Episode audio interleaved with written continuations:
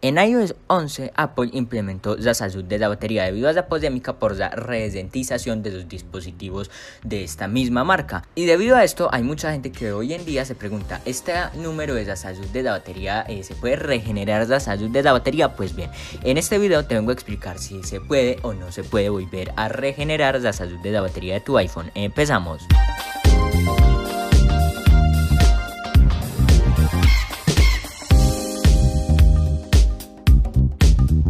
Primero que todo nos encontramos con que esto no se puede volver a regenerar porque eh, realmente se produce un desgaste físico de las celdas de litio. Tal vez una calibrada ayude a que la batería eh, rinda un poco mejor que una calibrada consiste en dejar morir el dispositivo, eh, ponerlo a cargar hasta el 100, usarlo normal y después volverlo a dejar morir y dejarlo unas horas apagado sin 0% de batería y ya ponerlo a cargar sin ningún tipo de uso y si es posible apagar mucho mejor.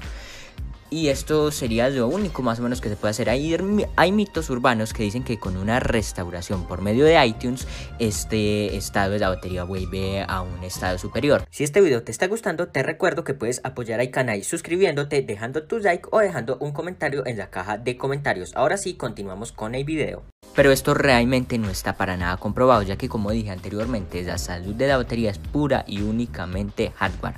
Por lo cual, decir que se puede regenerar la salud de la batería de un iPhone o decir que esta salud de la batería va a volver a, yo que sé, si se bajó un 93% y está en 95, va a volver a 95 es prácticamente imposible.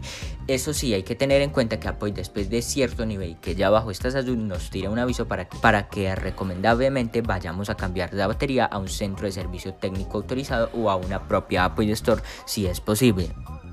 Y bueno, hasta aquí este pequeño video del día de hoy. Si te gustó, recuerda dejar tu like, suscribirte y comentar. Hasta la próxima.